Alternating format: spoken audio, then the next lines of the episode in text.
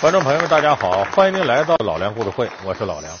我们上期节目呢，是通过怀旧的角度，给大家回顾了香港乐坛著名的唱片公司宝丽金公司，哎，在他身上发生的故事。那么今天我们说这个唱片公司呢，和宝丽金不一样。香港是宝丽金，台湾最有名的唱片公司是什么呢？可能电视机前和我年岁差不多的观众朋友会说，那就是滚石，没错。滚石唱片公司是一个可以和宝丽金分庭抗礼的公司，而且它和宝丽金有最大的不同。宝丽金公司呢是从香港那个极度商业化的社会里诞生的，所以它的歌曲创作，包括发行各个方面，商业味道很浓。但是滚石不是，滚石诞生自本土，它身上有强于宝丽金的浓厚的人文气息。可是我们说，一讲到人文气息，一讲到情怀，就像我们说。这个谈钱伤感情，反过来谈感情就会伤钱。一谈到情怀，这个滚石的经营啊就没有宝丽金那么好。而且滚石三十年来基本上都是赔钱赚吆喝。有人说赔钱能有这么大名气？对，滚石就是一朵奇葩，就是一直赔钱，但是名气一直这么大，一直坚挺到现在。它是台湾第一家本土唱片公司，它是你我成长的记录和记忆的轨迹。它是华人音乐的里程碑与希望。罗大佑、赵传、李宗盛、周华健，众多当红歌手，从早期的校园民谣风到后来的滚石巅峰，滚石唱片如何在强手如林的唱片界一骑绝尘？老梁故事会，滚石唱片赔钱赚吆喝。那么滚石公司更多人年轻人了解他呢？是二零一二年搞了一个滚石三十周年演唱会，演唱会现场。这个歌手多呀，梁静茹了、任贤齐了、周华健，欢迎你们什么五月天呢？这个伍佰呀，好多人。欢迎大家来参加滚石同学会，光阴似箭，不知不觉，真的滚石已经三十岁了，有很多很多的歌，在过去三十年来，其实我们都不能够错过的。比如说，接下来的这一首。对我还有好多感觉。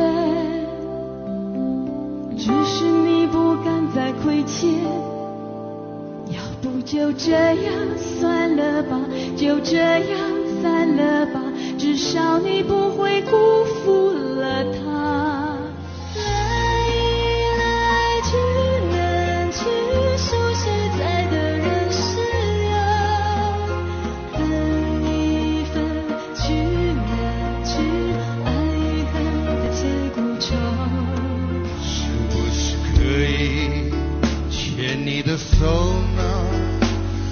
从来没有这样要求怕你难过转身就走那就这样吧我会了解的。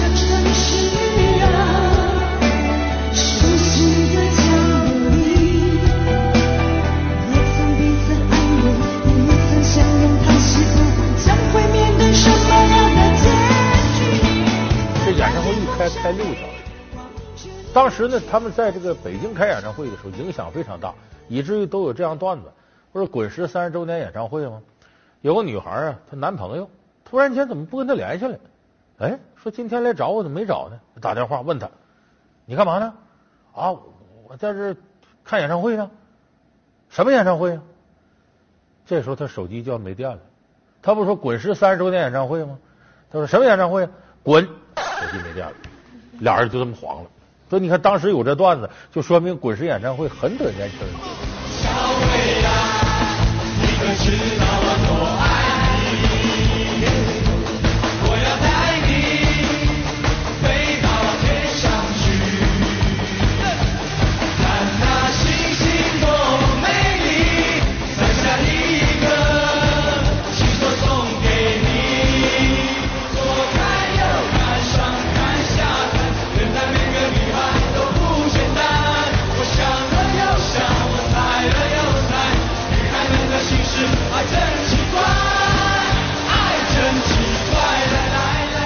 结果这个六个小时的演唱会，那观众坐六个小时要生命。三个小时以后，有不少人要上厕所，说现场就是你这波上厕所，你这波上台上歌手一看我崇拜的憋着，他下去另一上来，我再上厕所再回来，甚至六个小时都有上厕所上好几趟的。这不是说这演唱会不行啊，就是规模太大了。为啥呢？滚石签约的艺人太多，他鼎盛时期到什么程度？滚石的员工鼎盛时期有一千二百人，在多少个国家开分公司，签约艺人多达二百多个。你就想一个公司有二百多歌星得什么样？说滚石做这么大的规模，怎么还不挣钱呢？一直赔钱呢？咱们从头给大伙说说滚石怎么来的啊？他是八十年代八零年，台湾乐坛呢有那么两位哥俩。大哥呢叫段中仪，沂蒙山的沂；老二叫段中谭，亲兄弟俩。他俩在此之前呢，受西方流行音乐，尤其摇滚乐的影响，办了一本杂志叫《滚石》，办了五年，结果这杂志总赔钱，干不下去了。说干不下去，咱不干了，那能干啥呢？说咱既然喜欢音乐，干点跟音乐接近的吧。咱干个唱片公司吧，就叫滚石唱片公司，把这杂志的血脉能留下。所以当时哥俩呢是刚进入艺人经济这圈有点晕头转向。说咱唱片公司得签歌手吧？签谁呢？哎，当时潘越云刚刚开始起来，签潘越云。潘越云那波歌手呢，在台湾呢，我们管它叫民歌。就我们的民歌是民族唱法的，他们的民歌其实就是我们听到的校园歌曲。哎，潘越云在那个时候呢，正好是这个民谣运动当中的一个领军人物。他们的特点呢，是在这个台北的各个这个。呃，餐厅、餐吧，像木吉他、木船这样，前面搬把椅子，一个吧台椅，坐那拿着吉他唱，你点什么我唱什么，这叫驻唱歌手。我是我是你最爱的人，你为什么不说话？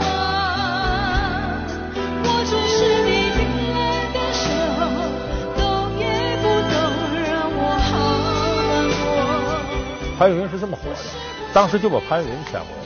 结果进入滚石之后，潘越云比以前还火了。结果这一下公司就挣着钱了，挣了钱之后说扩大规模，再找人。这个时候一个了不起的天才进入滚石了，谁呢？罗大佑。罗大佑原来是学医的，外科医生，对音乐很有天赋。他后来决定不做医生，但不做医生呢，他观察社会、观察人生的角度依然像手术刀那么犀利。罗大佑那阵儿呢，已经给很多这个电影啊。呃，做了一些音乐，比方说这个童年，池塘边的榕树上，这大家都会。还有光阴的故事。下面，请大家欣赏来自宝岛台湾的男歌手罗大佑所演唱的歌曲《光阴的故事》。春天的花开，秋天的风，以及冬天的洛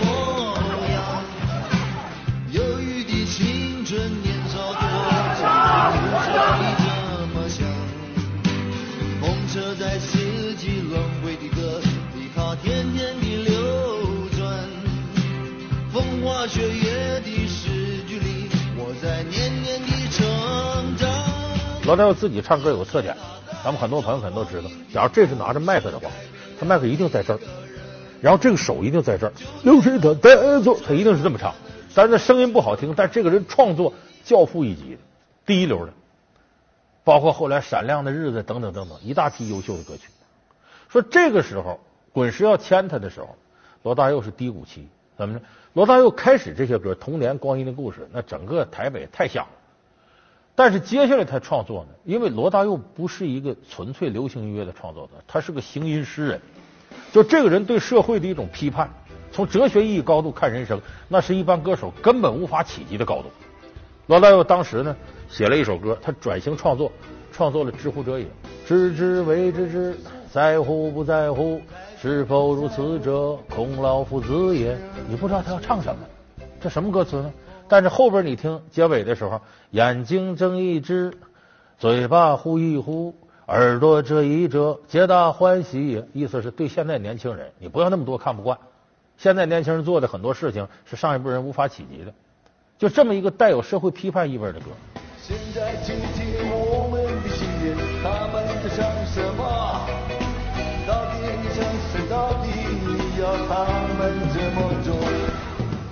眼睛睁一睁，嘴巴呼一呼，耳朵遮一遮，皆大欢喜耶！大家都支持，大家都在乎，左手盼望着你我岁月。可是这种歌呢，经常触及台湾的一些敏感话题，所以罗大佑呢，经常的这歌创作过程当中太小众，很多人难接受。而这个时候，段中仪、段中谭这哥俩，他俩就是这种极具人文精神的人。说罗大佑太好了，台湾能出这么个宝贝，马上把罗大佑牵过来，就给他做这专辑，就叫《知乎者也》。在这个专辑里头呢，有非常多我们耳熟能详的歌曲，比较典型的是《鹿港小镇》。小镇，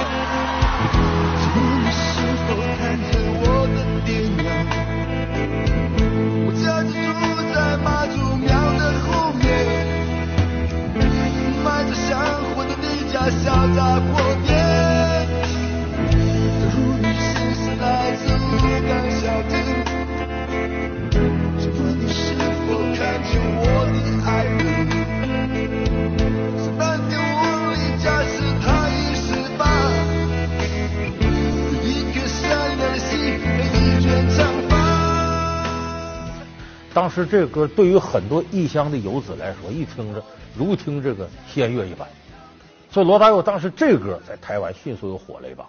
你看，签了罗大佑，签了潘越云，都挣钱。接下来又签了李宗盛，李宗盛大家更熟悉了啊。还记得年少时的梦吗？像朵永远不凋零的花，陪我经过那风吹雨打。看世事无常，看沧桑变化，那些为爱所付出的代价，是永远都难忘的哈。所有真心的、痴心的话，仍在我心中，虽然没有他。照理说，这公司这样怎么能赔钱呢？问题就是这哥俩有点乐天线了。说看来咱们这行。这条道对，既能保证人文情怀、虚荣心得到满足，还能挣钱，扩张，疯狂的扩张。就最鼎盛时期，在台湾呢、香港啊、什么韩国、马来西亚呀、印尼全开分公司，最高峰的时候一千二百多员工，签了二百多亿人。结果你这么大的规模，成本还提升了，新的增量没出现，那你不赔谁赔？到一九九五年、九六年，滚石赔的一塌糊涂，就已经赔的都不行不行的了。那么这个时候呢，滚石的一些歌手啊，也意识到这公司的危机。你看，经常工资都发不出来了，说这怎么办呢？这当时这李宗盛啊，创作能力很强，说咱们这段老板呢，现在这公司周转都成问题，工资都要发不出来了，给歌手签约的费用也很难，写了一首歌，形容当时段老板的心情。这歌很有名，叫《最近比较烦》。最近比较烦，烦，比较烦，总觉得钞票一点比一点难赚。朋友常常有意无意调侃，我也许有天改名叫周转。这就是糟蹋他老板。到第二段更露骨了，直接把他老板老段这名加进来了。最近比较烦，比较烦，比较烦。女儿说刘家刘，结果等于十三。我问老段说怎么办？他说基本上这个很难。这已经把他直接给装进来。所以这歌推出来的时候，这老段呢就段仲仪没注意。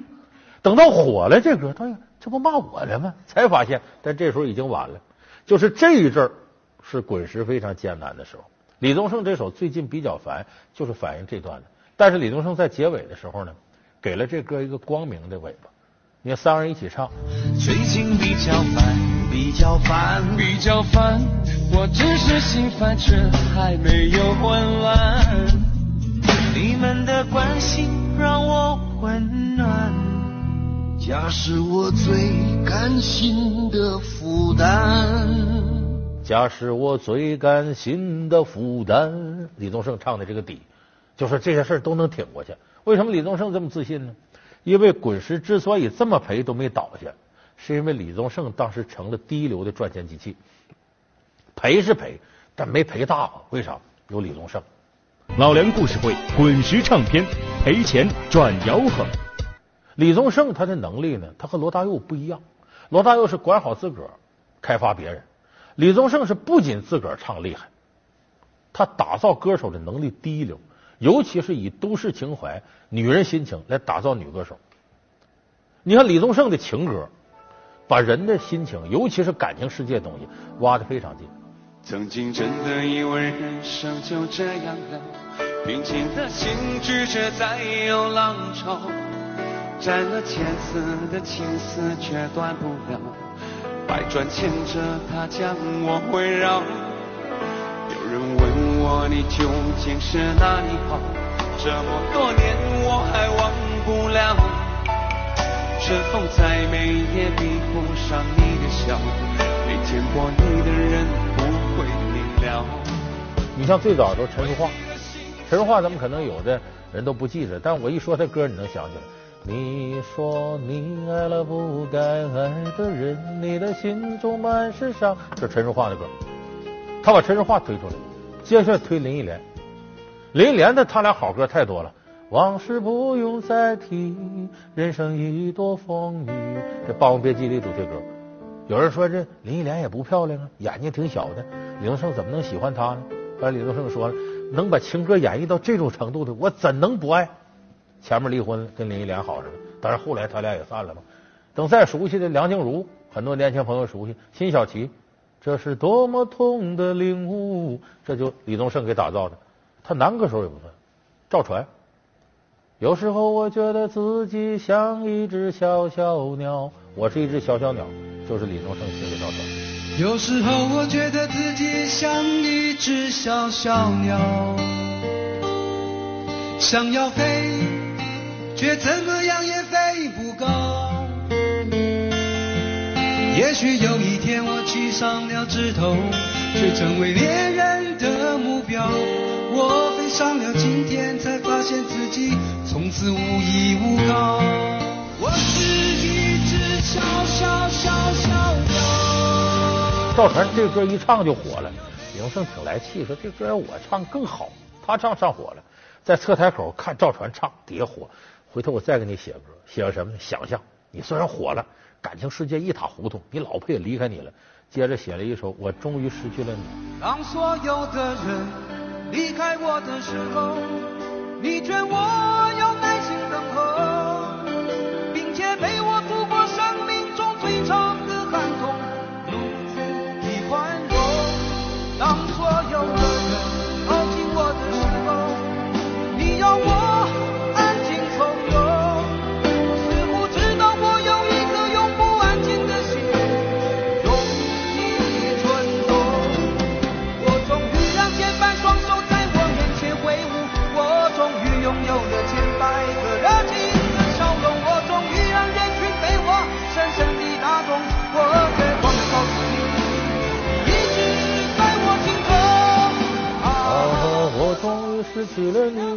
在拥挤的人群中，这歌就后来又照传唱了。所以当时李宗盛呢，创作了那么多脍炙人口的歌，基本上把这个滚石啊，该撑给撑住了，但是依然赔钱。这一晃赔到九十年代末，这个时候呢，我们都知道进入互联网时代了。这两位段老板呢，乐坏了，我们的时代来了，我们该挣钱了。他为什么觉得该挣钱了呢？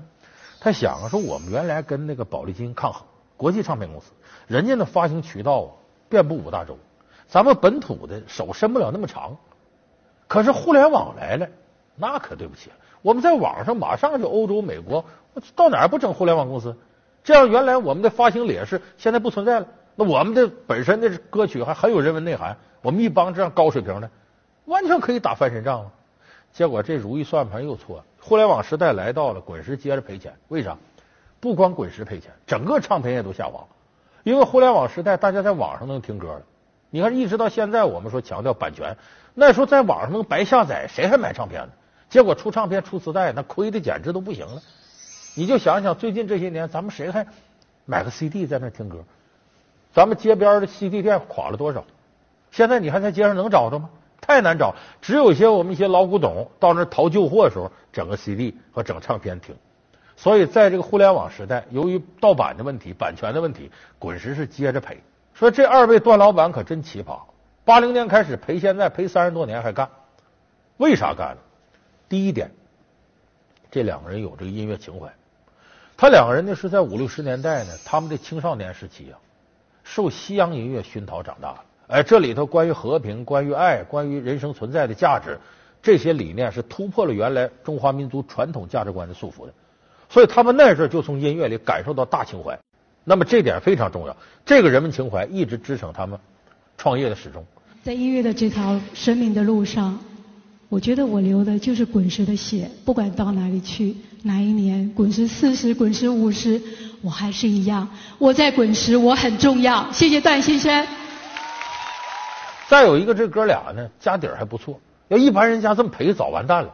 他家里还有别的产业，能反哺过来，能支撑他这个产业。所以这滚石杂志呢办黄了之后呢，办这个唱片公司，他们还一直坚持着撑着。另外撑着呢，对他们来说有个巨大的动力，就是滚石虽然赔钱，但是他出唱片的质量，我认为全面高于宝丽金。宝丽金太过商业化，包装的很华丽，但是我们能在滚石的歌曲当中听到很多非常朴素的东西。你总是心太软，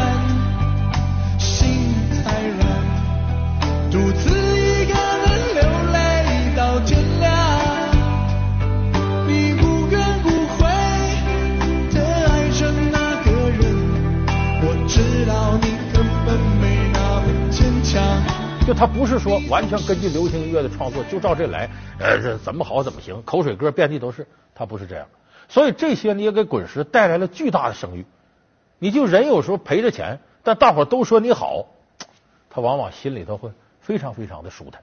所以这段氏兄弟呢，也在这种呃精神支柱支撑下呢，一直挺到现在。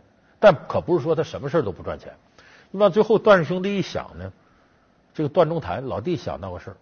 说这些歌手影响力很大，那可比香港那些歌手影响力持久多了。因为他们的歌曲是人文创作的，有些人喜欢的会喜欢一辈子。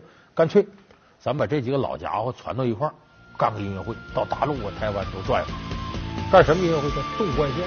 我说这个，很多人想起那个罗大佑、李宗盛、周华健、张震岳，这四位。你我皆凡人，生在人世间，终日。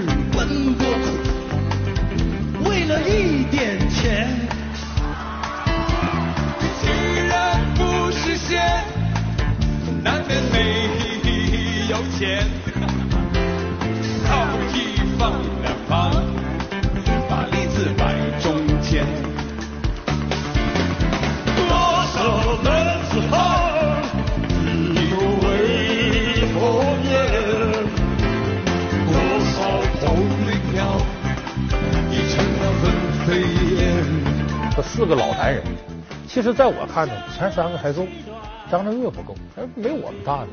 张震岳呢，对现在很多八零后来说，那就是老歌星了。他们四个人呢，开了三十多场纵贯线演唱会，后来还出了个专辑。哎，你别说，这个挣钱了，把这些老男人的剩余价值又挖了回来。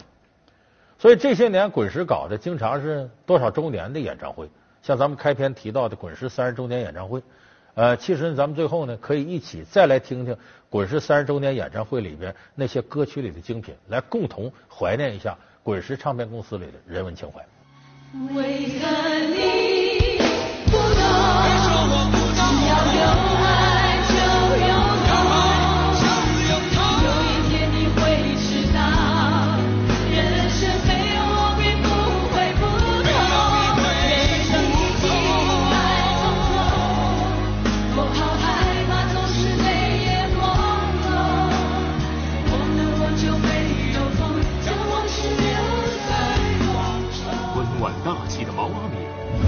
动情的那英，高亢通透的孙楠，涂老师如何培养出如此多的优秀歌手？极为爱途中，他最中意谁？忽视了谁？老梁故事会为你讲述武建芬与他的大咖徒弟们。好，感谢您收看这期老梁故事会，我们下期节目再见。